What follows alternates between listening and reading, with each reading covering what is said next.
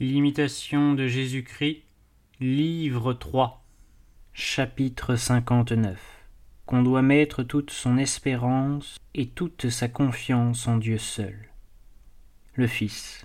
Seigneur, quelle est ma confiance en cette vie et ma plus grande consolation au milieu de tout ce qui s'offre à mes regards sous le ciel? N'est-ce pas vous, Seigneur mon Dieu, dont la miséricorde est infinie? Où ai-je été bien sans vous? Et avec vous, où ai-je pu être mal? J'aime mieux être pauvre à cause de vous que riche sans vous. J'aime mieux être avec vous voyageur sur la terre que de posséder le ciel sans vous. Où vous êtes, là est le ciel, et la mort et l'enfer sont où vous n'êtes pas. Vous êtes tout mon désir, et c'est pourquoi je ne puis, loin de vous, que soupirer, gémir, prier. Je ne puis me confier pleinement qu'en vous, ni espérer dans mes besoins de secours que de vous seul, ô mon Dieu. Vous êtes mon espérance, ma confiance, mon consolateur toujours fidèle. Tous cherchent leur intérêt, vous seul vous ne cherchez que mon salut et mon avancement, et vous disposez tout pour mon bien. Même quand vous m'exposez à beaucoup de tentations et de peines, c'est encore pour mon avantage, car vous avez coutume d'éprouver ainsi ceux qui vous sont chers et je ne dois pas moins vous aimer ni vous louer dans ces épreuves que si vous me remplissiez des plus douces consolations. C'est donc en vous, Seigneur, mon Dieu, que je mets toute mon espérance et tout mon appui. C'est dans votre sein que je dépose toutes mes afflictions et toutes mes angoisses, car je ne trouve que faiblesse et inconstance dans tout ce que je vois hors de vous.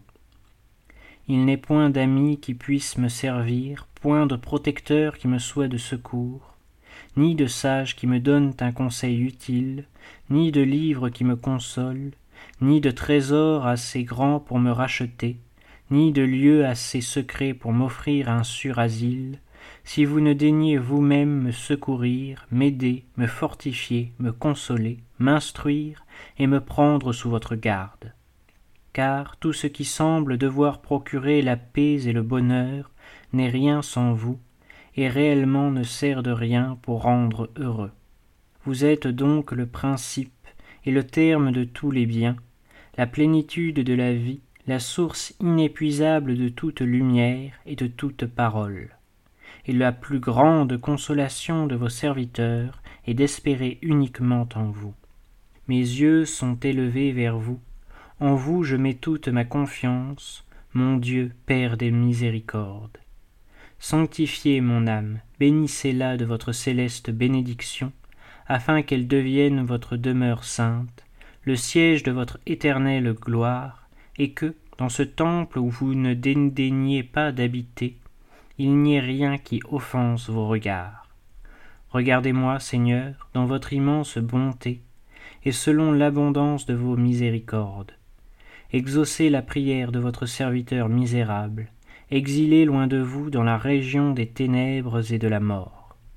Protégez et conservez l'âme de votre pauvre serviteur au milieu des dangers de cette vie corruptible. Que votre grâce l'accompagne et le conduise par le chemin de la paix, dans la patrie de l'éternelle lumière, ainsi soit-il.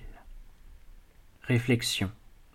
Quand on a tout parcouru, tout entendu, tout vu, il faut en revenir à cette parole qui renferme toute sagesse et toute perfection. Dieu seul.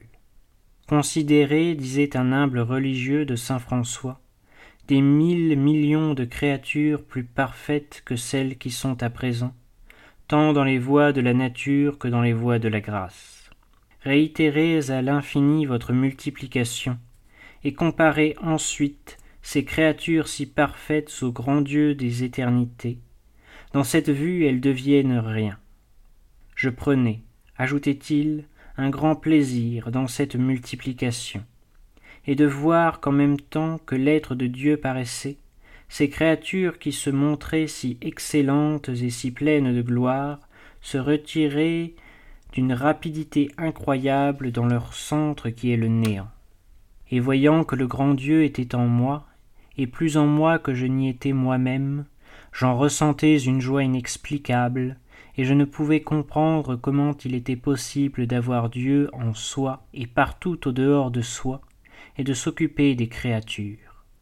J'étais ravi qu'il fût seul éternel, seul immuable, seul infini, et je vous dis en vérité qu'en disant en mon Dieu tout est Dieu, ma volonté était touchée d'un si grand et si ardent amour, qu'il me semblait que tout l'être créé disparaissait devant moi, et qu'à jamais je ne serais plus occupé que de Dieu seul.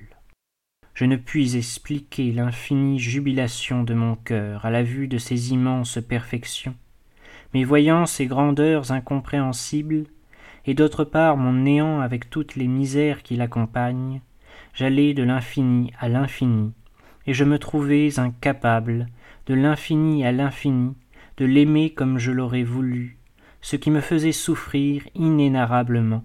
Car plus je me trouvais impuissante à l'aimer d'un amour réciproque, plus un secret amour me dévorait intérieurement. Alors j'allais cherchant des secrets dans ma bassesse, comme navré et enivré d'amour, ne connaissant pas ce que je faisais, et, chose étrange dans ce travail de l'âme, ces saillies de l'infini en perfection à l'infini de ma bassesse mettaient autant de feux d'amour qui me consumaient de leur ardeur.